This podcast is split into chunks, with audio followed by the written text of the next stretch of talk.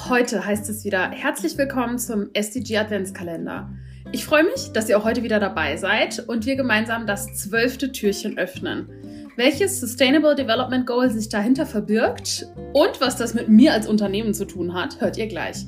Mein Name ist Sophie Rieke und ich wünsche euch viel Spaß und Sinn in der Fabrik für immer. Zunächst wieder ein kleiner Hinweis auf unseren Sponsor des SDG Adventskalenders, der INA, der Initiative rund um nachhaltige Agrarlieferketten. Und aus dieser Initiative sind eine ganze Reihe an Projekten entstanden. Hier kann ich zweimal kurz vorstellen. Mit dem Projekt INA Trace zum Beispiel lassen sich Agrarrohstoffe von der Produktion bis zum Endprodukt rückverfolgen. Das alles digital auf Blockchain-Basis. Transparenz ist ja eine der Kernkompetenzen zukünftigen Wirtschaftens. Hier existiert bereits eine belastbare Lösung. Oder aus einer Kooperation der INA mit Fairtrade und Rewe sind Produkte hervorgegangen, die den Bäuerinnen und Bauern vor Ort existenzsichernde Einkommen ermöglichen. Das ist nämlich nicht selbstverständlich. Eine ganze Reihe an wirklich sinnvollen Projekten sind insgesamt entstanden, bei denen ihr mit eurem Unternehmen mitwirken könnt. Vernetzt euch einfach mit den Expertinnen der INA. Mehr dazu auf nachhaltige-agrarlieferketten.org nachhaltige-agrarlieferketten.org oder wendet euch gerne direkt via E-Mail an die INA unter ina.giz.de ina.giz.de. Alles auch nochmal in den Shownotes verlinkt. Das SDG Nummer 12 kurz vorgestellt. Nachhaltiger Konsum und nachhaltige Produktion. Auch hier gibt es wieder eine ganze Reihe an Unterzielen, die SDG 12 konkretisieren. Drei davon jetzt. Erstens, die natürlichen Ressourcen sollen nachhaltig und effizient genutzt werden. Zweitens, die Nahrungsmittelverschwendung soll verringert werden und Abfälle sollen vermieden oder recycelt und gefährliche Abfälle sicher entsorgt werden. Drittens, Verbraucherinnen und Verbraucher sollen besser über nachhaltigen Konsum informiert werden. Auch das zwölfte Türchen wird von unseren beiden SDG-Expertinnen Patricia Moog und Sophie Rieke besprochen. Also Sophie, ihr seid dran. Ja, herzlichen Dank, Frank, für diese immer charmante Anmoderation. Und hallo Patricia, schön dich zu sehen. Hallo Sophie. Grüß dich. Ja, heute SDG 12. Ich habe natürlich wieder, wie könnte es anders sein, einen Fact mitgebracht und ich hoffe, du hast deine Ohren gespitzt. Ich bin gespannt, was er diesmal ist. Und zwar 7,3 Kilogramm Elektroschrott produziert jeder Mensch in Deutschland pro Jahr. Und nur 10 Prozent der global genutzten Ressourcen sind Teil einer Kreislaufwirtschaft. Wahnsinn, das ist ja schon ein ganz schönes äh, Ding hier. Da muss ich gleich mal an meinen Milchaufschäumer denken, der, der da definitiv dazu zählt, der leider nach neun Monaten schon wieder kaputt gegangen ist. Ja, das ist jetzt nicht sonderlich haltbar, aber mal ganz doof gefragt, ist ein Milchaufschäumer per se überhaupt erstmal kreislauffähig? Also theoretisch müsste das sein, ich weiß es aber ehrlich gesagt nicht. Ähm, äh, grundlegend muss dieses Produkt eigentlich so designt sein, dass es lange verwendet werden kann oder reparaturfähig ist oder dass man es eben gut und einfach recyceln kann. So, da muss ich jetzt aber mal nachfragen. Ähm, du hast jetzt das Wort Recycling nochmal extra aufgenommen und ich dachte ja, also denke bis jetzt, dass Recycling schon ähm, dem Kreislauf wieder zufügen bedeutet. Also da fällt mir dieser wunderbare Dreiklang ein, Reduce, Reuse, Recycle. Wir kennen ihn alle. Genau.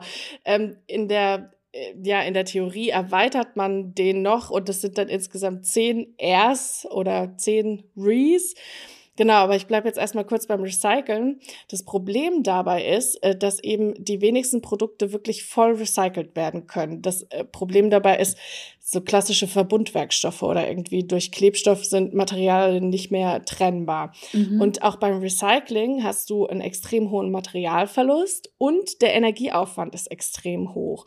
Und das alles sind ähm, ja so Probleme beim Recycling. Und äh, was in der Kreislaufwirtschaft angestrebt wird, ist ein Reduce, Rethink, Refuse. Das sind quasi so die hm. Top drei Rs. Und ähm, Reduce meint dabei eben ähm, generell den Materialeinsatz äh, verringern, Rethink die Prozesse und Geschäftsmodelle umdenken, mhm. hin zu zum Beispiel einer Sharing Economy und Refuse das Nicht-Verwenden von Materialien, also kompletter Verzicht auf problematische Materialgruppen. Ah, das gefällt mir gut. Das ist noch so ein bisschen mehr dieses Anpacken und dieses aktiv gestalterische auch, was da angesprochen wird. Genau. Okay, also ich nehme mit, wir als Gesellschaft sollten es als Designfehler verstehen, wenn ein Produkt nicht reparierbar ist oder kreislauffähig ist. Exakt. Und das ist eben ein großer Anspruch und ähm, auch ein völliges Neudenken von Produkten und Services. Aber mhm. letztendlich mhm. wird eben die Herausforderung sein, Gewinn von Ressourceneinsatz zu entkoppeln. Ähm, und der Aktionsplan Kreislaufwirtschaft gibt ja für gewisse Branchen auch ähm, schon mal neue Richtlinien vor. Okay, also da liegen schon Ideen auf dem Tisch, verstehe ich. Alles klar. Genau, ja. Ähm, wie ist denn das jetzt bei Unternehmen, die keine Produkte im eigentlichen Sinne produzieren, sondern sowas wie Dienstleistungen zum Beispiel? Das ist ja ein Riesensektor heute. Was können die denn tun? Genau. Ähm, diese Unternehmen können sich vor allem auf Reduce konzentrieren. Wie viele Geschäftsreisen werden gemacht? Mit welchen Verkehrsmitteln? Mhm. Ähm, welchen Strom beziehe ich in meinen Offices? Ähm, statte ich meine Mitarbeiter mit kreislauffähigen Arbeitsmaterialien aus? Ähm, können Elektronikgeräte wieder aufgearbeitet werden? Genau, so diese ganzen, diese ganze Palette. Hm, also alle Optionen mal durchprüfen, okay. Genau. Und wenn wir jetzt mal auf den Fall gehen, der so ein bisschen eingängiger ist, also so ein wirklich knallhart produzierendes Unternehmen, da geht's ja nicht nur um Reduce, sondern eben auch um Recycle und Reuse, um das nochmal aufzugreifen von vorhin, oder? Genau. Und äh, da können Unternehmen äh, Folgendes tun, ähm, eben nachhaltige Prinzipien in der direkten sowie indirekten Beschaffung anwenden.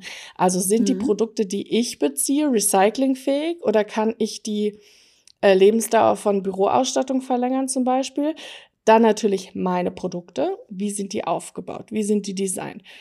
Ähm, verwende ich äh, Ökodesign oder Circular Design Prinzipien an, ähm, kann ich vielleicht auch ein Kreislauf-Geschäftsmodell äh, darauf aufbauen und so weiter und eigentlich noch tausend Sachen mehr. Mir fällt hier so viel dazu ein und ich ähm, muss mich jetzt echt äh, zügeln. Ich könnte hier noch stundenlang weiterreden.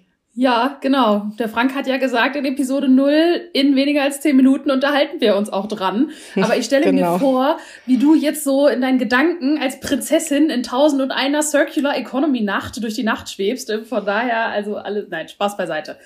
Also, ihr da draußen, SDG 12 ist eines der hauptsächlichen, wenn nicht das hauptsächliche SDG für Unternehmen. Da hängt eigentlich alles dran, was ich als Unternehmen so tue. Und wenn man sich das mal vor Augen führt, gibt es unfassbar viele Ansätze, von denen Patricia gerade ein paar angesprochen hat. Um mal auf unseren Fakt zurückzukommen. Ähm, ein sehr spannender Bereich ist zum Beispiel der ganze Bereich Elektrogeräte. Und unser heutiges Unternehmensbeispiel Shiftphone hat da einen sehr spannenden Business Case etabliert. Hallo, wir sind der Carsten und der Samuel von äh, Shiftphones. Und ähm, wir sind hier gerade an unserer Erlebnismühle, wo wir ähm, gerade eine Baumpflanzaktion hinter uns haben. Schöne Aktion mit ganz vielen Freundinnen und Freunden haben wir ähm, 60 Obstbäume gepflanzt und normalerweise machen wir aber was anderes. Normalerweise bauen wir dieses Shift Phone oder diverse Modelle Shift Phones. Aber was sie alle gemeinsam haben ist, dass man sie einfach öffnen kann und quasi an alles irgendwie drankommt, ähm, das komplette Gehäuse öffnen kann, die Kamera wechseln kann, Display wechseln kann und so weiter und die Garantie nicht verfällt, wenn man die Geräte öffnet, weil uns ganz wichtig ist, dass wir möglichst wenig Elektroschrott erzeugen und gute Alternativen schaffen wollen. Und das Ziel des, des Unternehmens ist, dass wir so viel Gutes tun wollen wie möglich und so wenig Schaden äh, wie möglich auf dem Weg. Und daran messen wir alles, daran treffen wir unsere Entscheidung. Und ähm, das geht bis in jedes Detail, zum Beispiel eben auch unsere Fertigung die wir, ähm, wo wir eine Fertigung in China gestartet haben, die Arbeitsbedingungen hat quasi wie in Deutschland. Also es fühlt sich an wie unser Büro in Deutschland. Ähm, und ähm, die Menschen dort verdienen auch so das zwei- bis dreifache von dem, was normalerweise man verdienen würde in so einer Branche. Und uns ist wichtig, dass es familiär ist und nicht so ein hierarchisches Unternehmen so aufgebaut, sondern sich hier anfühlt wie eine so eine Arbeitsgemeinschaft, wenn man so will. Genau, und das zusammen äh, ist das Shift Phone. Es gibt einen kleinen Satz hier hinten drauf zum Thema Konsum von Technologie Warnings, Smartphones can be time killers. Ähm, und auf Deutsch weiter, es gibt kein größeres Geschenk für dich als die nächsten 24 Stunden. Nutze sie weise, Menschen sind wichtiger als Maschinen. Ja, herzlichen Dank und viele Grüße an Carsten und Samuel und auch euch da draußen. Vielen herzlichen Dank für eure Aufmerksamkeit. Morgen geht es weiter mit dem nächsten Türchen des SDG Adventskalenders und dahinter verbirgt sich, man ahnt es vielleicht schon, das Sustainable Development Goal, die Nummer 13. Bis morgen! Fabrik für immer.